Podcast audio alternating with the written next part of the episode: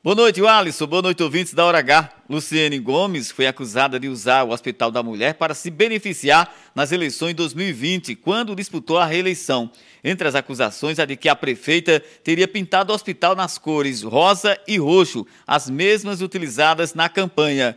A Procuradora Regional Eleitoral, Acácia Suassuna, opinou pela condenação da gestora por ver consistência nas provas. Mas o relator, o juiz Fábio Leandro, não teve o mesmo entendimento do Ministério Público Eleitoral. Ele não achou nos autos elementos para configurar a conduta vedada ou abuso de poder político e voltou pelo desprovimento do recurso. O juiz foi seguido por todos os outros membros da corte.